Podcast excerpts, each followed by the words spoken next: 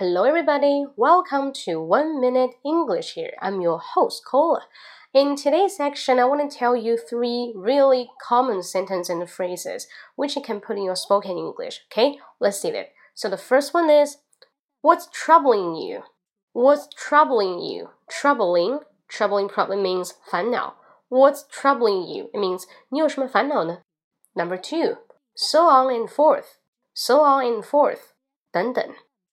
Number three, she's playing hard to get. She's playing hard to get. Play hard to get. 欲擒故纵. She's playing hard to get. Okay, so let's see the final sentences. Girl, you're amazing in different ways. Girl, you're amazing in different ways. 女生在各个方面都是非常的 amazing. Just show yourself, be confident. Okay. 好，更多精彩内容呢，大家可以关注我的直播间，微信公众号搜一下“英语口语风暴”，英语口语风暴，按一个六，你就会进入我的直播间了。OK，So hope you like it. See you next time. Bye bye.